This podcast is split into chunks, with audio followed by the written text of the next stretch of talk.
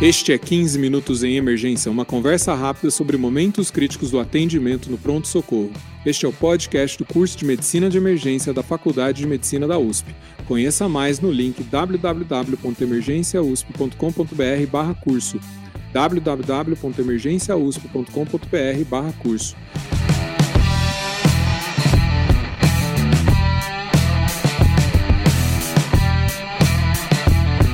Este é o episódio 84 e é sobre startups em emergência. Eu sou o Dr. Júlio Marchini, está aqui comigo o Dr. Jamil Kadi.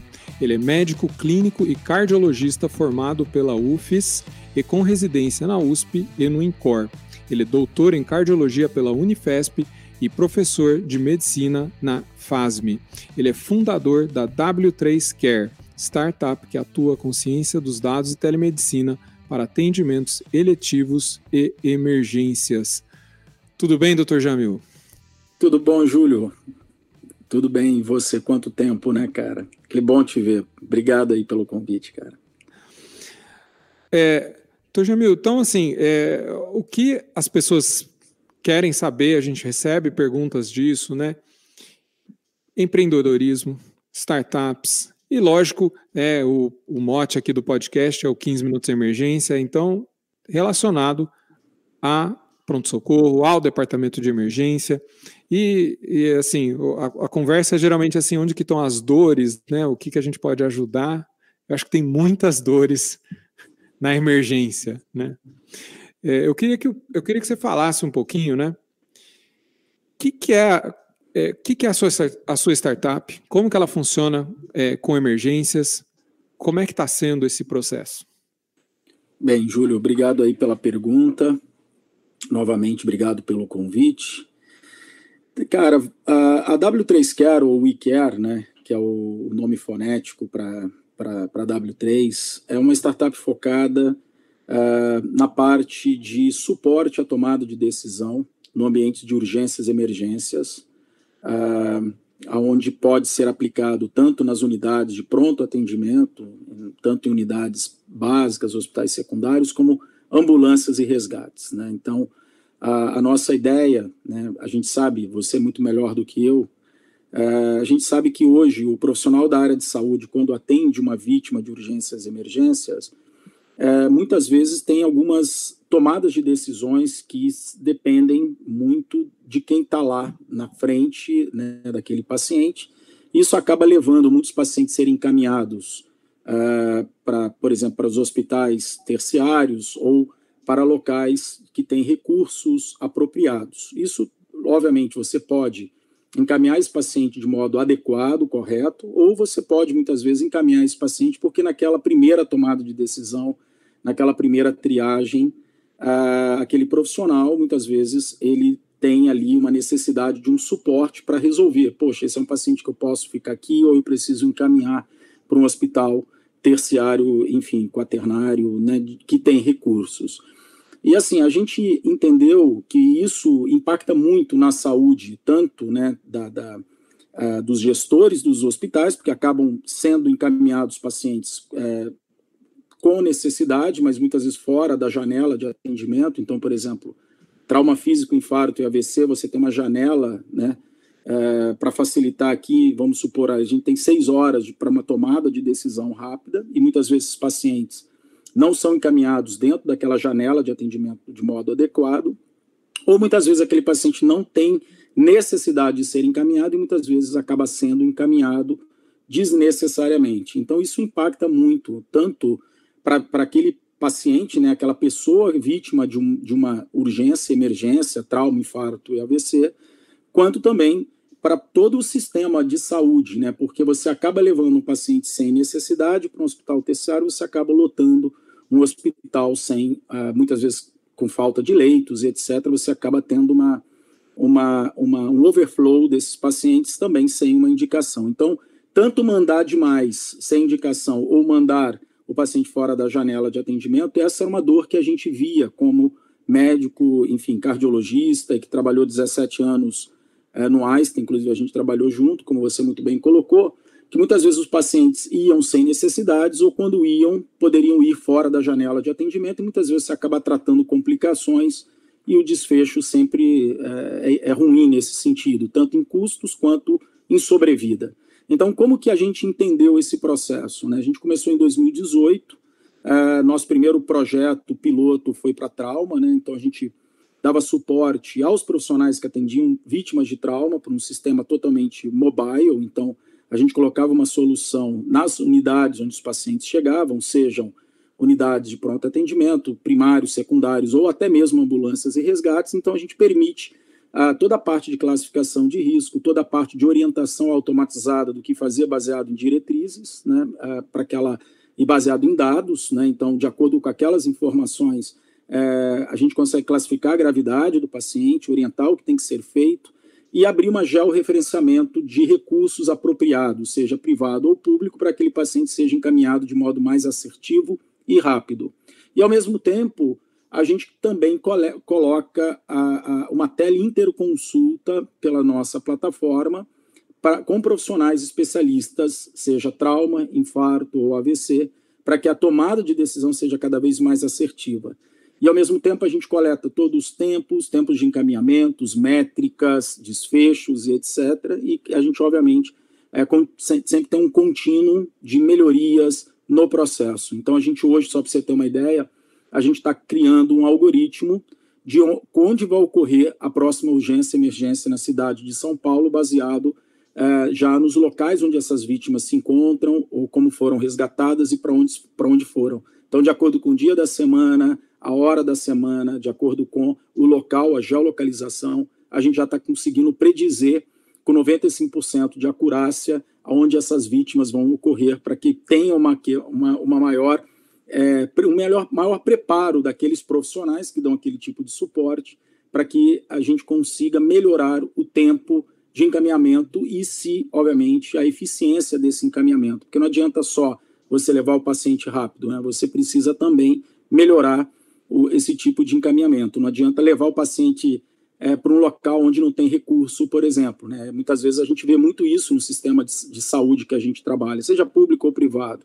A gente acaba recebendo pacientes em locais onde não tem recursos e dessa forma a gente dá esse tipo de suporte. Então, basicamente, a gente faz uma triagem, a gente faz uma regulação, a gente faz uma teleinterconsulta e, ao mesmo tempo, captura todas as métricas e dados é, dessas vítimas é, e para onde elas vão e que convênio elas têm, para que hospitais elas foram. Então, assim, a gente sempre está olhando isso com uma ciência de dados para predizer esses eventos.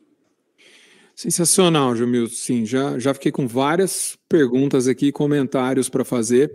É, eu queria convidar todo mundo que está assistindo, que eu estou acompanhando aqui o chat, se vocês tiverem perguntas para o Dr. Jamil, que, que, eu, que eu faça aqui, por favor, só colocar no, no chat e a gente vai repassando aqui as perguntas. Né?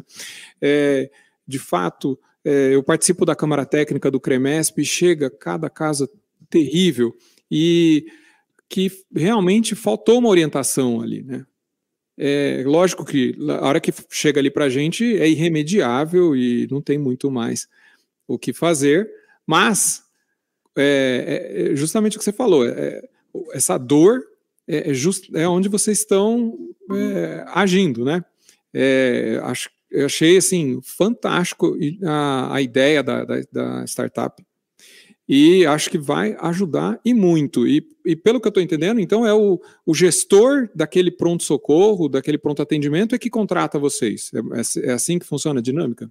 Exatamente, né? A gente uh, trabalha no modelo uh, para, para as empresas, né? Vou chamar assim de B2B, né? Nós somos uma solução onde a gente coloca toda o sistema nas unidades primárias, né, dos pronto atendimentos ou dos hospitais secundários, ou se eles tiverem ambulâncias também, porque a gente inclusive faz a rastreabilidade né, pela, pelo sistema, pelo nosso sistema dessas ambulâncias e para onde estão indo. Então, assim, a gente dá tanto o suporte para as unidades físicas dessas empresas, né, então desses gestores, quanto também para as unidades móveis, porque a gente sabe, né, Júlio, que o paciente ele pode ir por meios próprios para uma unidade, o paciente nunca sabe de fato a gravidade dele. Né? Então, ele vai muitas vezes um paciente para um local onde não tem um recurso e tem um médico ali que vai dar aquele atendimento, e muitas vezes não é especialista.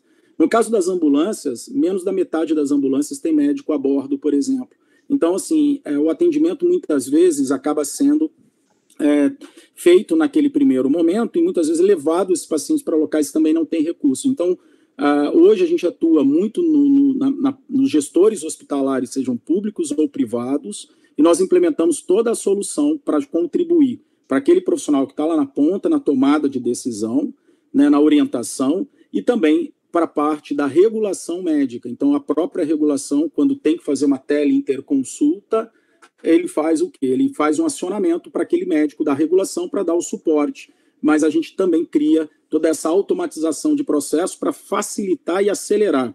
Porque, uh, e muito, é muito curioso, porque menos, uh, vamos, de todos os casos que nós atendemos, uh, metade fazem a teleinterconsulta, ou seja, o, o próprio suporte automatizado já permite que a, a, aquele profissional de saúde, seja médico ou seja um enfermeiro, né, dentro de uma ambulância, por exemplo, ou um paramédico, ele possa tomar a decisão correta e levar o paciente para os locais adequados e permitindo que a, a regulação, que muitas vezes a gente sabe que os hospitais têm, né, é o plano, por exemplo, ele vai receber, ele tem um, no, no computador físico dele, no sistema ele vai ter um alerta e ele vai dar aquela tela interconsulta para aquele profissional, estando ele numa unidade física, numa unidade móvel, por exemplo. Então, no caso das ambulâncias, é, também empresas de ambulâncias que têm esse sistema de médico regulador, que faz toda a parte dessa regulação, a gente também implementa a nossa solução. Então, a gente entrega a solução pronta, é, tanto para a unidade primária, hospital secundário, ambulâncias e resgates, e conectamos com os reguladores desses cenários. Então, hospitais privados, hospitais públicos, é, hospitais verticalizados, seguradoras de saúde, e que a gente sabe, Júlio, é muito curioso isso, que o maior custo hoje para esses gestores são os pacientes que chegam fora da janela de atendimento e que complicam, né? E esse, essa complicação numa urgência emergência é o que gasta muito na saúde, né? Então a gente tem alguns cases interessantes, alguns números bacanas, se você quiser, a gente pode tocar nesse assunto. Mas respondendo a tua pergunta, são os gestores de empresas que usam a nossa solução. E o médico lá na ponta, ele não paga absolutamente nada, né? Então ele tem um sistema que vai ajudar ele a trabalhar vai permitir ele trabalhar mais assertivamente e ter uma comunicação com a regulação por teleinterconsulta, né? Porque hoje o status quo geralmente ou é um celular, né, que não, não grava, não gera dados, não gera métricas e nada, ou um, um rádio, por exemplo, um papel e uma caneta. Então a gente transforma tudo isso no sistema digital e a gente acompanha e pode agir de modo mais proativo no sentido de melhorar ainda mais o cenário, porque você captura aqueles outliers que estão ali de fato ou levando tardiamente ou levando para locais inadequados, você consegue ser mais assertivo nessa sua orientação. O Jamil João Vitor Dantas aqui no chat está perguntando se você já começou pactuações com o serviço SUS ou se tem previsão para tal.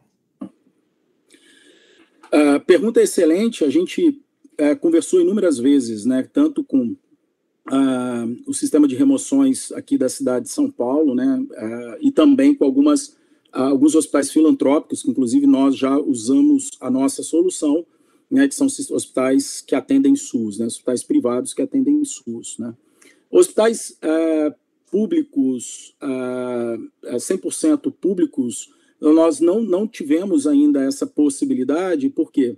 Porque é muito, é muito complexo, às vezes, você chegar ao gestor que fala, é, toma essa decisão, fala, olha, nós queremos implementar para que a gente consiga fazer um, uma triagem, um encaminhamento e uma teleinterconsulta de modo mais assertivo. Né? Então, assim, a gente conversou com alguns hospitais filantrópicos, já implementamos em alguns hospitais filantrópicos e já conversamos também com o sistema de remoções da cidade de São Paulo. Né? E muitas vezes é, é, é difícil, né, do ponto de vista do sistema público, a gente, como startup, porque, é, obviamente, tem várias formas de contratação e que muitas vezes o gestor nem sabe né, que ele pode contratar sistemas de tecnologia, mas eu, entendo que existe um desconhecimento muito grande por parte do setor público em relação a como contratar um sistema de tecnologia para fazer isso. Mas assim, então é mais fácil os hospitais privados e é muito mais fácil os hospitais filantrópicos também, porque os recursos são mais limitados ainda e o volume é extremamente elevado. Então assim, a gente já teve algumas tratativas, mas assim, mais hospitais filantrópicos, viu? Respondendo a pergunta aí do, do nosso ouvinte. Ô, Jamil, como que você começou a se inspirar a começar essa jornada de empreendedorismo?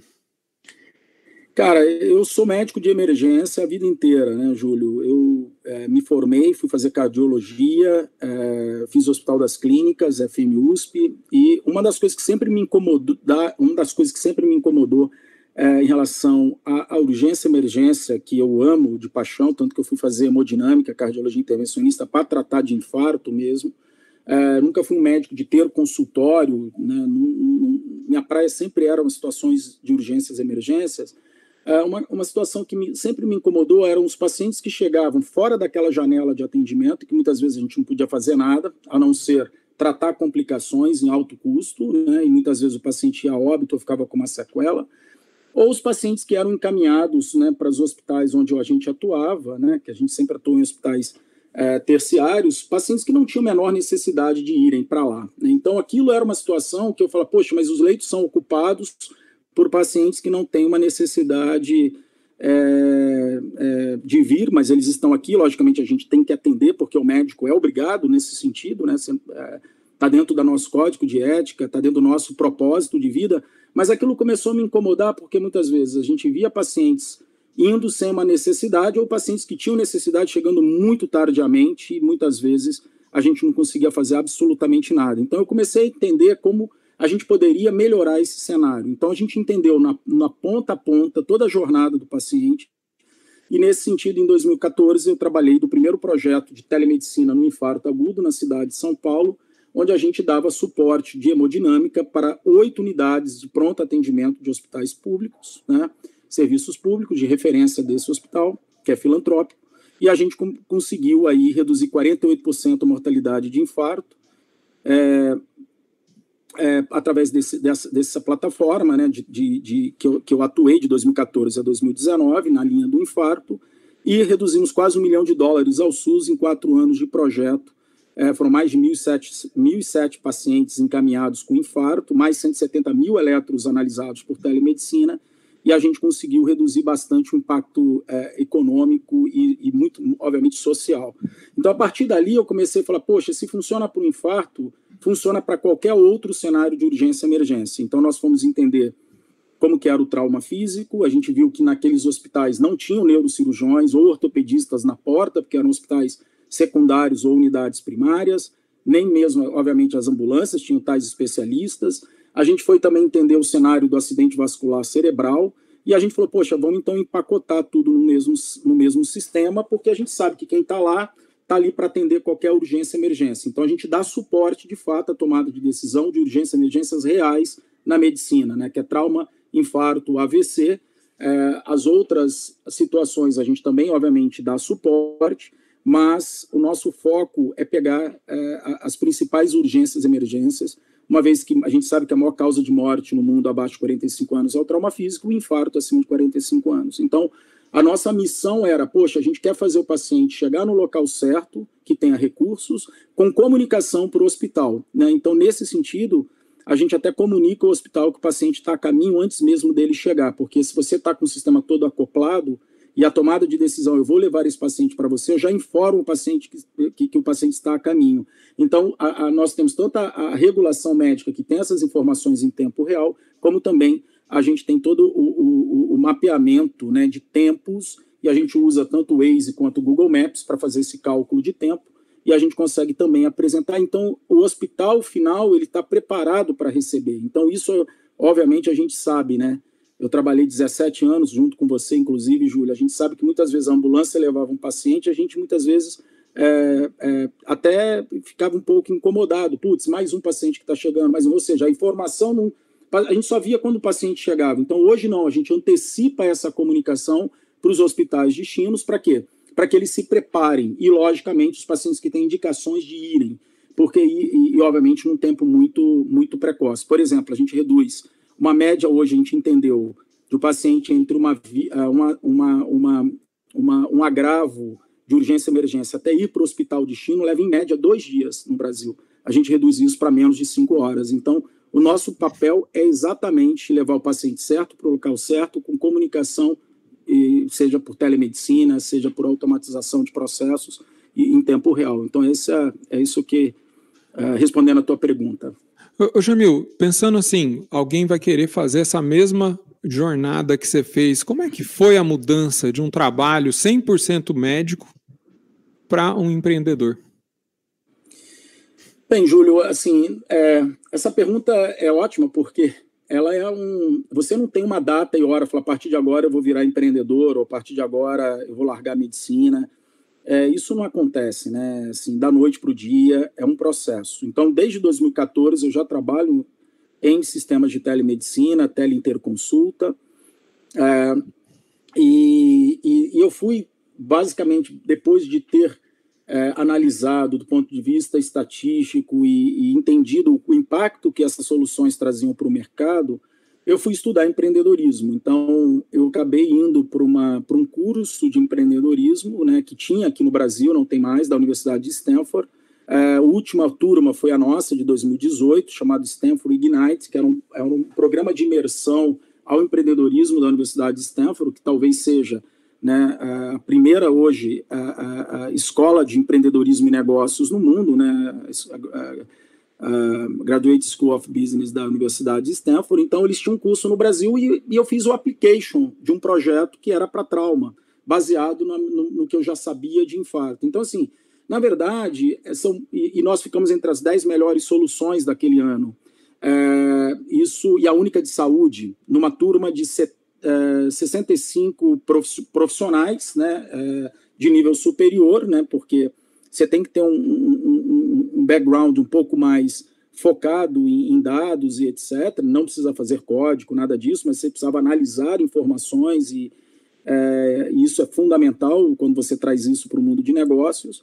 E a nossa ideia, desses 65 alunos, só tinham quatro médicos. Então, eu falei, poxa, se eu consigo convencer 61 pessoas que não são médicas de que isso é um problema, que é uma dor, e que a gente consegue melhorar, e foram sete pessoas que escolheram o projeto, inclusive eu, óbvio, né? Então, eu mais seis, é, para desenvolver esse projeto né, do teletrauma, que é uma das nossas soluções embarcadas no que a gente faz na urgência e emergência. Falei, poxa, então tá, acho que está na hora de eu tentar isso para o mercado. Então, assim, é muito tentativa e erro, né? É, são mais erros do que acertos, mas é, eu acho que tem que ter um pouco, um pouco de coragem, um pouco de resiliência, um pouco de, é, de querer mudar o status quo, porque de fato a gente sabe que não está legal o que a gente encontra aí, não estou falando só no segmento público, mas também no privado.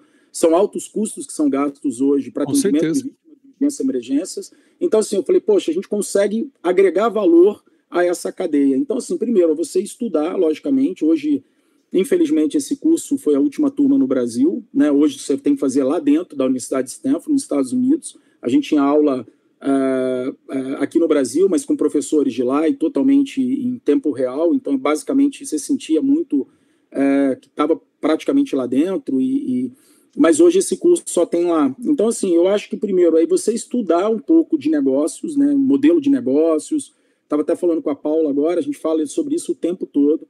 É, a gente tem que ter um pouco de noção de formação de time, você tem que ter um pouco de noção de uh, quais são as suas uh, forças e quais são as suas fraquezas, no sentido de contratar pessoas que vão suprir as suas fraquezas nesse sistema.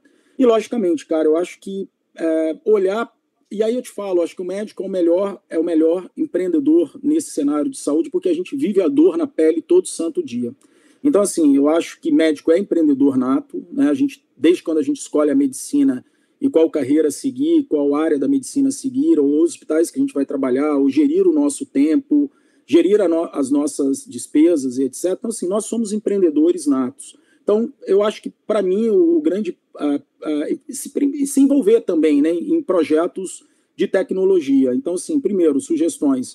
Uh, antes de começar a empreender, faz um, faz um, um estágio, procura uma vaga para poder trabalhar em projetos de tecnologia, para você viver essas dificuldades na pele, né? Porque empreender no Brasil não é fácil, ainda mais no segmento de saúde que é um segmento muito regulado, mas enfim, você vai ter que entender um pouco de tudo, de legislação, é, vai, até mesmo um pouco de código você vai ter que aprender para conversar com seus desenvolvedores. Então, assim, é uma coisa que você vai construindo, né? Como uma carreira médica também, Júlio. Então, basicamente, é, é um pouquinho de cada que você coloca. E sem dúvida, mas eu acho que é resiliência, propósito, coragem, acho que isso tudo, né? Basicamente é isso. Eu, eu lembro muito de um amigo que fala: é 90% suor, né? E 10% é, propósito, né, cara? Então, é basicamente essa a mensagem que a gente coloca aqui para os profissionais e, e, e é um mercado que precisa muito da gente, porque somente os médicos vão poder, de fato, resolver os cenários de saúde, né? Não dá para a gente é, escalonar para os gestores e achar que os gestores têm que trazer, trazer a so, trazerem as soluções, mas muitas vezes quem está ali na ponta sentindo o que pode ser melhorado, e muitas vezes inovar não é só criar algo do zero a um, né? Que é, é do Peter Thiel, né? É você criar, melhorar algo já existente, né? Algum cenário, algum, pro, algum processo. Então, assim, é, a gente criou algo do zero, mas, ah, logicamente, a gente entende que tem muita inovação boa quer melhorar algo que já está existente no mercado, por exemplo, né? É, eu, eu não sei, eu não, não, sei se é todo médico que tem essa habilidade nato aí, não, viu? Acho... Mas eu espero. Eu, te, que... eu te pergunto, eu vou te devolver, você me conhece eu... bastante, né? Mas eu acredito que quem está nos ouvindo aí está interessado nisso, em fazer esse pulo e, e, e quer é, talvez embarcar nessa história, né? A gente, a gente teve até recentemente outra pessoa aí no, no podcast, o, o Cauê Gasparotto, né, que, que é um dos fundadores do HackMed, acho que é nesse, nesse mesmo propósito, assim, né. E, é, bom, minha próxima pergunta, acho que você já até começou a responder, né, o que, o que lhe ajudou nessa jornada, né, então você comentou aí o curso da Stanford Ignite, que agora vai ter que ser feito lá nos Estados Unidos, né, mas outros, tem outros recursos que, que lhe ajudaram, pessoas que, que te ajudaram nessa jornada aí? Não, com certeza, né? É, bem, uh, assim, eu vou te falar, uh, esse é um processo, é um contínuo, né? Nada, nada na vida corre rapidamente ou por acaso. É, então, uh, você tem que meio que ir mudando a sua mentalidade para esse cenário. Então, assim, existem inúmeros livros, né? E isso hoje está é, muito mais fácil você adquirir conhecimento uh, cada vez mais, né? Você compra aí um livro, ele já está na tua, no teu né, tablet, no teu Kindle, ou seja, a forma que no teu e-mail, etc. Né? Então, assim, uh, existem vários livros, assim. Eu ah, acho que legal. alguns livros, porque eu vou até sugerir alguns nomes que eu acho que são muito legais, que mudaram muito minha mentalidade. Eu acho que uh, Zero a Um, acho que é um, é um livro fantástico. É, que é um dos fundadores do PayPal, então vale muito a pena ler o processo né, de criação do PayPal e tal. É, existe um livro que eu gosto muito do, do, Ben Horowitz, que chama The Hard Things About Hard Things, né, que ele fala exatamente como, é, cara, como que foi a, a, a jornada criativa dele e, e, e, todas as dificuldades que ele, que ele passou para poder, de fato, é, depois de fazer uma saída e hoje é um dos maiores investidores americanos né, é, em startups em saúde, né, é, que é o Ben Horowitz, que é um livro fantástico. Eu acho que talvez esse é o livro que mais me impactou. Eu acho que eu li esse livro num final de semana, cara. Né. Tem um livro versão em português também, para quem, quem quiser, e tem a, a inglês também. Uh, um outro livro que eu gosto muito uh, é o livro do Lean Startup, né, que é a startup enxuta, né, que fala ali muito sobre uh, esse processo criativo, de como você parte ali da, da questão da, da, de como fazer muito com muito pouco, né, ou com quase nada. Né, eu acho que isso é muito legal. que eu acho que são três livros que mudaram muito essa minha mentalidade no início. Né. É lógico que depois você busca é, é, elementos mais complexos, né? muito mais relacionado a, a, finanças, muito mais relacionado à governança, muito mais relacionado a venture capital, enfim, investimentos e tal. Mas esses três livros são livros que eu recomendo, né? Então, eu acho que a Manolo, Manoli aí tem aí, fica uma dica para a Manoli aí, porque eu acho que tem muita gente procurando é, é, empreendedorismo na área de saúde e vale muito a pena fazer um, um, deep diving aí, né, um mergulho profundo em algumas startups para vocês trazerem bons empreendedores aí para criarem conteúdo aí uh, relevante, né, baseado em, em, dados, que eu acho que é o mais importante, em estudo de casos e etc. Né? Bem, o segundo ponto que eu trago além dos livros, Júlio, é, é, é conversar com as pessoas, né? Ter o networking. Né? Então, o Cauê tem o HackMed, da qual é, eu fui mentor em inúmeros, inúmeras edições. Né? Ah, que legal. Exato. É, é, muito legal porque a gente acaba ajudando ali algumas startups e alguns empreendedores. É, então, assim, ter contato, né, participar de hackathon, é, é, trabalhar em times de alta performance, você construir alguma coisa no final de semana. É, então, tudo isso contribui muito para você começar a adquirir conhecimento, prática e também pessoas. Né? E quando você encontra pessoas, é, existem vários mentores. Né? Hoje eu sou mentor, nem sei de quantas startups mais, cara, já perdi as contas. Né? Assim, a gente acaba se ajudando muito nesse cenário, porque muitas vezes é, tem muita coisa que, que você já passou e que aquela pessoa está indo. E aí você fala, cara, isso não é um caminho legal, por isso, por isso, por isso. Né? E você traz um. É lógico, a pessoa pode seguir, muitas vezes o cenário é diferente do que você viveu. Nem sempre o que é válido para você não é válido para outras pessoas. Mas é legal porque muitas vezes você acaba trazendo algumas, alguns pontos é, para a mesa e isso ajuda muito os, os empreendedores. Então, conversar com muita gente, networking, é, hoje existem vários grupos de WhatsApp de empreendedorismo, mas eu acho, Júlio, que a maior dica que eu deixo aqui é fazer um. Cara, vai, entra numa startup da área de saúde, vê como funciona, como que é o dia a dia, é, quais são as dores dos empreendedores, como que, como que se faz uma. É, inúmeras partes, né? Porque a startup é uma empresa, né? A gente, eu brinco, né? Uma empresa que nasce quebrada, né? Então você, cara, precisa conviver com aquilo ali o tempo inteiro e, e ralar, né? Então 90% suor e 10% é, é, é, não suor, quer dizer, eu acho que é, é, muito interessante acompanhar. Eu acho que eu, eu, eu, eu teria feito talvez um estágio aí de alguns meses ou até um ano numa startup, enfim, para poder de fato entender se era aquilo ali tudo que eu imaginava que fosse, né? Porque todo mundo fala das coisas boas, né? Todo mundo fala das startups que deram sorte, o sucesso, enfim, defina-se como quiserem sucesso, mas assim, é... mas eu acho que muitas pessoas não têm noção do dia a dia também, né? Então, eu acho que cabe a mim, né, apresentar isso. Vocês precisam ter uma, uma um conhecimento e hoje tem várias startups. A gente fica, por exemplo, tanto no distrito aí que é do lado do HC, na verdade é dentro do HC.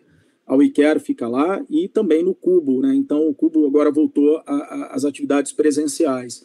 Então assim, cara, vai fazer uma visita, vai conversar, vai entender. Se você puder, tiver uma chance, faça um estágio é, para você vivenciar as suas dores e muitas vezes opinar também, né? Porque hoje o processo criativo não é só de uma pessoa, né? De um grupo, de um time isso é muito valioso, né? E, e, é o que difere uma empresa de uma startup de uma, de uma big corp, né? A nossa velocidade hoje de entrega ela é absurda, né? Porque você pega um ponto e você vai naquele ponto e resolve aquele ponto. Então, às vezes a big corp vê o macro, a gente acaba vendo o micro, né? Então a gente tem essa velocidade um pouco.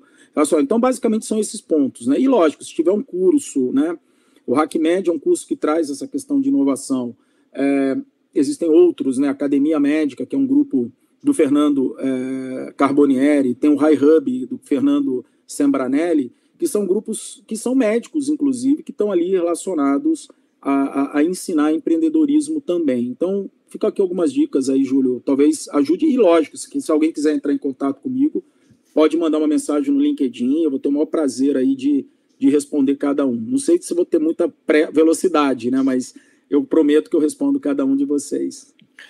Ô, Jamil, o Luciano Agrise está querendo fazer um, deep dive aqui no como é que funciona a sua equipe. Ó, ele colocou aqui quanto tempo demorou para desenvolver o algoritmo que você relatou, esse que identifica os, os, os, pacientes, as emergências na cidade de São Paulo? Dependeu de uma equipe com conhecimento em tecnologia de informação muito específica? Cara, com certeza, né? A gente é uma empresa de tecnologia, né? Então, é, na verdade, eu comecei aí, eu vou um breve resumo, né, respondendo a tua pergunta, como eu construí o time. Em 2018 eu tinha uma ideia, uma ideia no papel.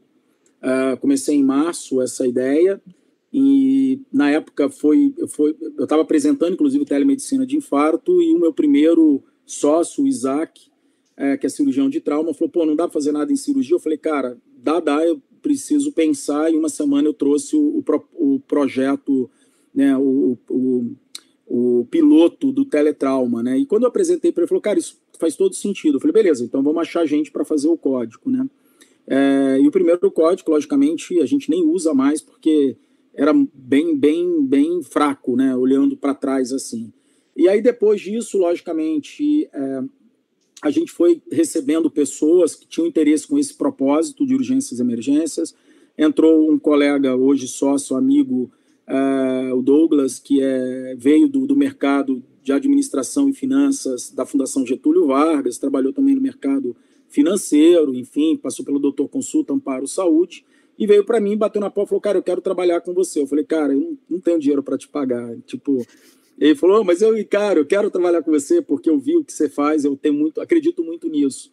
É, eu falei, então bom, cara, então eu te dou, posso dar um percentual da minha companhia, mas eu vou te pagar um salário pequeno para você não morrer de fome? Pode. Então foi assim que a gente começou. Que legal. Depois veio o João, que é um, na minha opinião, é o melhor desenvolvedor hoje é, é, que eu conheci. É, e que tem uma, que também é, é outro founder, né, que são três founders, eu, Douglas e o João. E o João veio com toda a parte de tecnologia, um engenheiro de software, com mestrado em inteligência artificial, né, indo para o doutorado. E quando eu apresentei para ele, ele falou, cara, isso é fantástico. Inclusive, ele falou, cara, mas o seu sistema é muito ruim. Esse primeiro que alguém fez, eu vou hackear em cinco minutos. Ele, pelo celular, ele hackeou na minha frente. Aí eu tive que demitir o meu primeiro desenvolvedor e contratei o João rapidamente. Então, a gente, desde 2019, a gente está junto. Esse demonstrou na hora ali, né? Na hora, na lata, cara. Tudo é muito rápido em startup, Júlia. É impressionante, cara. Às vezes a gente nem dorme, porque você fica tanto uma ansiedade. Que... E aí o João, cara, um... veio para nós, veio a parte tech que faltava. E aí com isso a gente foi, né? Obviamente, a gente já passou é, por duas rodadas de investimento. A gente está indo para nossa terceira rodada. A gente foi agregando novos é, é, colaboradores. Aí hoje a gente tem aí oito de time de TI, a gente tem designer, a gente tem experiência de usuário, a gente tem data scientist, é, o próprio João, a gente tem é, é, agora o Douglas Oliveira, que é um cara que ficou 20 anos na IBM para agregar o time, ou seja, a coisa vai tomando corpo, cara. Tipo assim, é, e na, na real, a sensação que eu tenho é que as pessoas é, procuram mais a WeCare, porque assim, eu, é, obviamente, a gente procura também, mas é muito curioso, porque a maior parte das pessoas que bateram na nossa porta falaram, cara, eu acredito muito no que vocês estão fazendo, eu quero ajudar, e, pô, a gente acabou incorporando no nosso time. Então, assim, eu acho que é, é muito mais fácil você falar do teu propósito, da tua história, do teu background, do que você já fez, o que você, aonde você quer chegar, e essas pessoas então entrarem junto com você. A gente brinca, né? Entra na nave aqui que a gente tá, tá, tá indo para algum lugar, né? Então, é basicamente isso, assim, não é muito o Jamil que chama ou contrata, são as pessoas que de fato, por alguma forma, entraram na minha vida e, cara, é, reconhecer talento é uma, é uma coisa que acho que a gente a vida inteira fez isso, né, Júlio? Acho que a gente tem um pouco disso, tanto você quanto eu. A gente sempre valorizou muito as pessoas boas, pessoas com honestas, as pessoas competentes, capazes, né? Então, hoje nós somos aí 17 pessoas na WeCare e e, obviamente, a nossa ideia é crescer um pouquinho mais também. Né? Então, tem estagiário, tem. Cara, é tudo que vocês imaginarem, a gente vive. É uma montanha russa, é, sobe e desce o tempo todo. Mas eu vou te falar, cara, é um baita de um prazer viver tudo isso. E todo mundo fala, pô, mas você deixou de ser médico? Cara, a gente nunca vai deixar de ser médico. Então, assim, eu brinco muito, né, cara? É, eu amo a medicina e é exatamente pelo amor na medicina, aos pacientes, que a gente sempre atendeu e, e, e muitas vezes a gente foi para casa e falou, putz, não, não, não tá legal, é isso, isso que me moveu um pouquinho para fazer o que a gente está fazendo. Excelente. Estou é, vendo algumas perguntas aqui que você já acabou respondendo sobre a equipe, né? Que tá, queriam saber um pouco de detalhes da, da sua equipe, Lucas Ferreira. O, o Jamil, o é, que, que você falaria para quem está começando? Cara, vamos lá. Essa é uma pergunta que sempre me fazem, Júlio, e primeira coisa, cara, eu vou, eu vou ser muito, eu vou ser muito honesto, né, quando me perguntam isso. Primeira coisa, é, se você quer trabalhar na área de saúde, você tem que ser médico, ponto. Né? Tem que se formar médico, você tem que ser um cara que foi para o mercado como médico, você é um cara que, poxa, é, é, executou né, o seu ofício, a sua formação.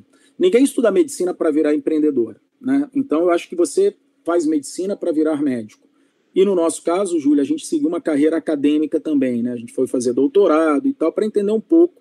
Obviamente, você é muito mais do que eu, e você, inclusive, me ajudou inúmeras vezes em parte de estatística e tal. Você precisa ter um pouco de é, é, ser drivado, né, muito mais focado em, em resultado, né, em desfecho, né, cara. Então, é, eu acho que antes de você empreender na área de saúde, você tem que ser médico e médico que exerceu a profissão. Né? Senão, cara, se você fez seis anos de medicina para virar empreendedor no sétimo ano da tua carreira, é, não faz muito sentido para mim. Né? Assim, você pode virar um gestor hospitalar, um gestor é, que também, obviamente, faz parte ali. Você estudou medicina, você sabe, né? Mas você vai ser um gestor. Agora, para você criar algo, você inovar algo no mercado, eu acho que você tem que ter uma formação e uma vivência, né? O que, que eu quero dizer com isso?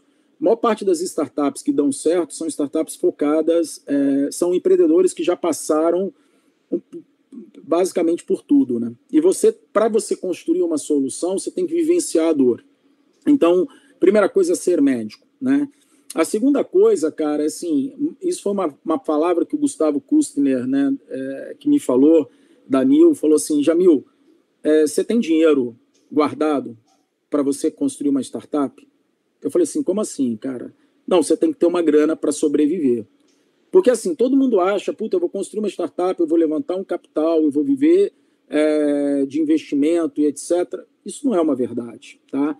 É, a gente tem uma, Uh, o mercado hoje de saúde ele é muito mais, mais, é, é muito mais bem visto no sentido de, de, investidores e tal, mas assim, não é uma coisa da noite para o dia. Ou você vai vender muito mal a tua startup, e a gente chama de cap table, né, que você vai constituir os seus sócios, seus investidores e tal, e você ou vai vender muito mal a ponto de você inviabilizar o teu projeto em dois, três, quatro anos, ou você não vai conseguir fazer. Então, assim, é, porque muitas vezes você não vai ter salário. Né? Todo mundo fala, puta, o cara é CEO de uma startup, cara, ele tem grana pra caramba. Não.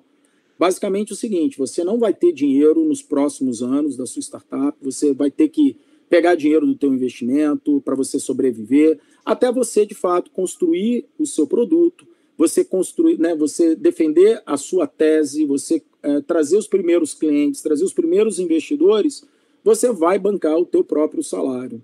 Então, assim, é, isso é uma outra coisa também, que existe uma glamorização sobre o assunto, mas a gente sabe que você precisa se bancar, né? Você tem conta para pagar, boleto continua chegando e por aí vai.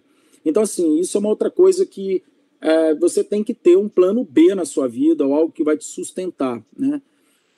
Então, ah, resumindo é isso, cara, assim, é, eu acho que são as dicas que eu daria, né? Primeiro, seja médico, né? Vá trabalhar, vai ralar, é, vai sentir quais são as dores, conversa com as pessoas, vê se a sua dor é igual à dor de todo mundo. Se todo mundo olha para aquela dor igual a você, se você acha que dá para você melhorar aquele processo ou criar algo que nunca ninguém fez, aí eu acho que você já tem uma semente empreendedora dentro de si. Segundo, ok, resolvi empreender.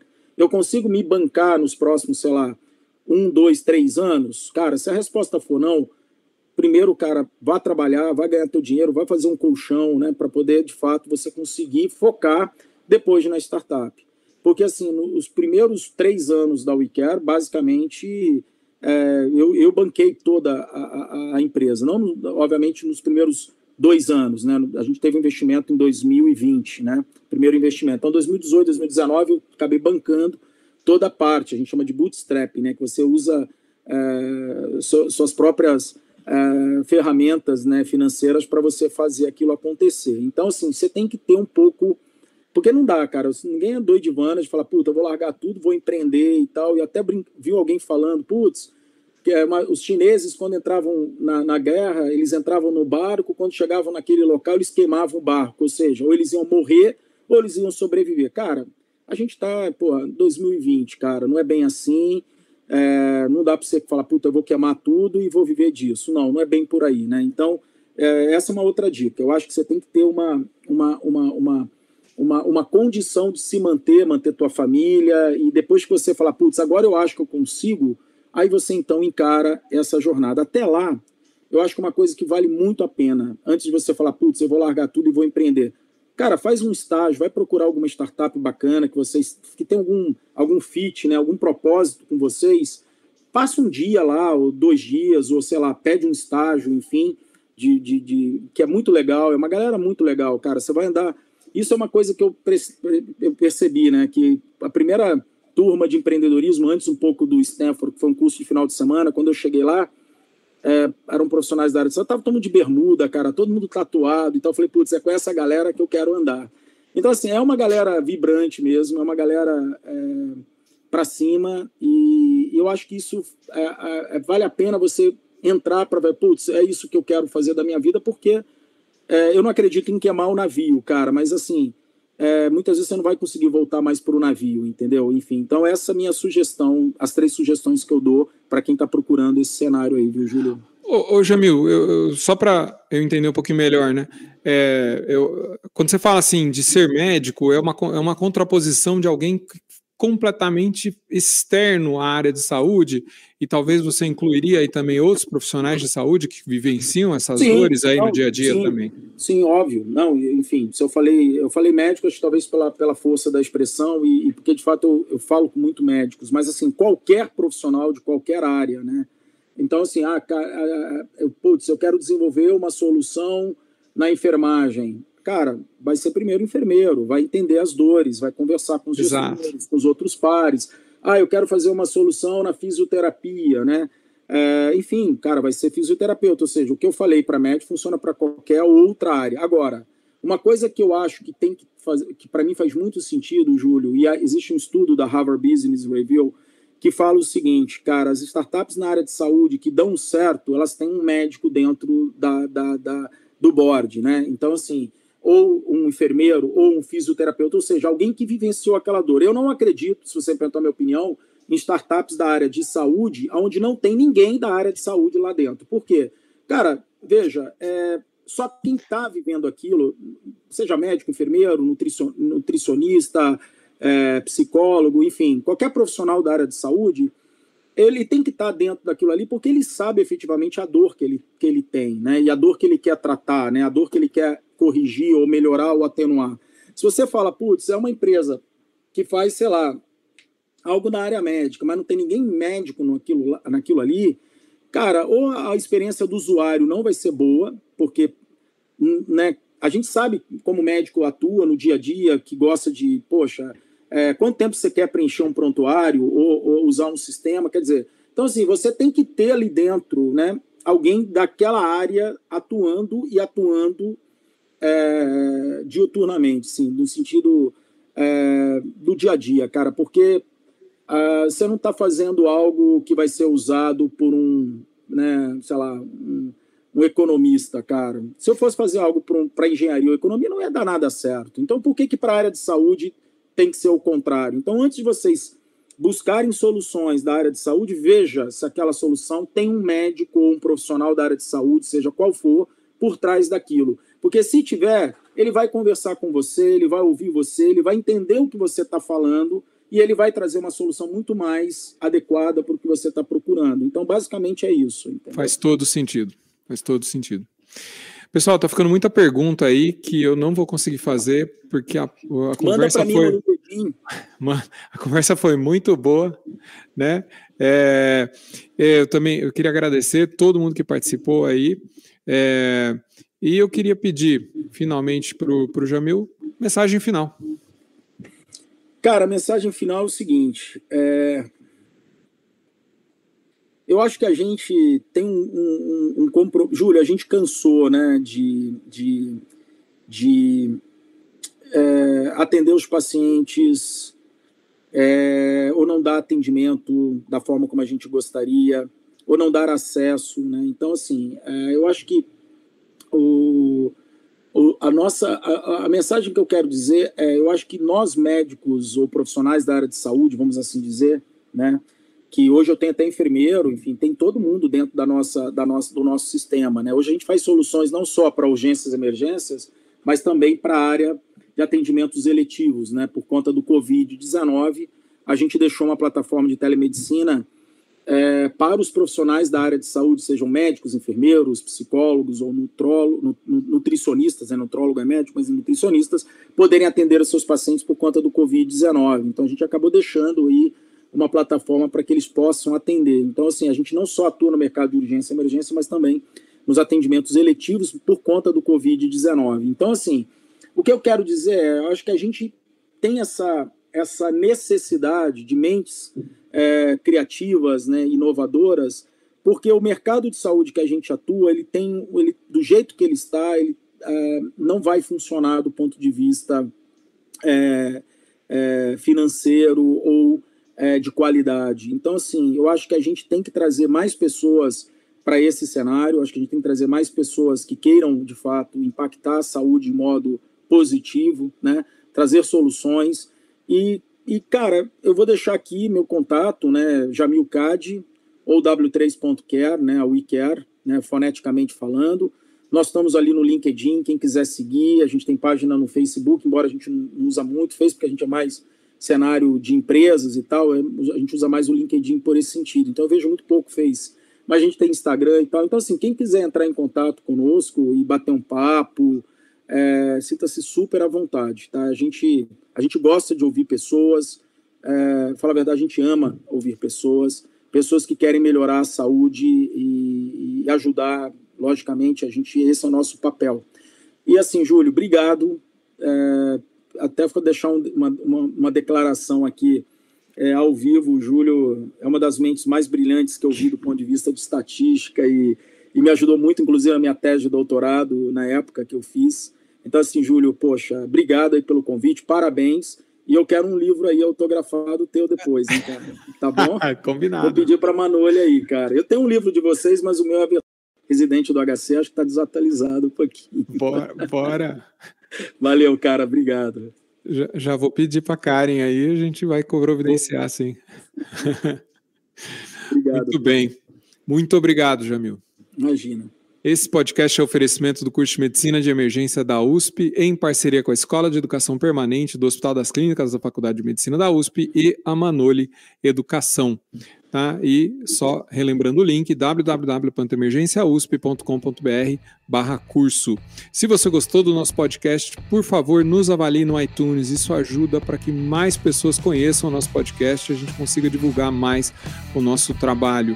Se você quiser, mande feedback para 15minutos.emergência.gmail.com e eu respondo, a gente tenta responder aí no, no episódio que vai chegar no futuro aí.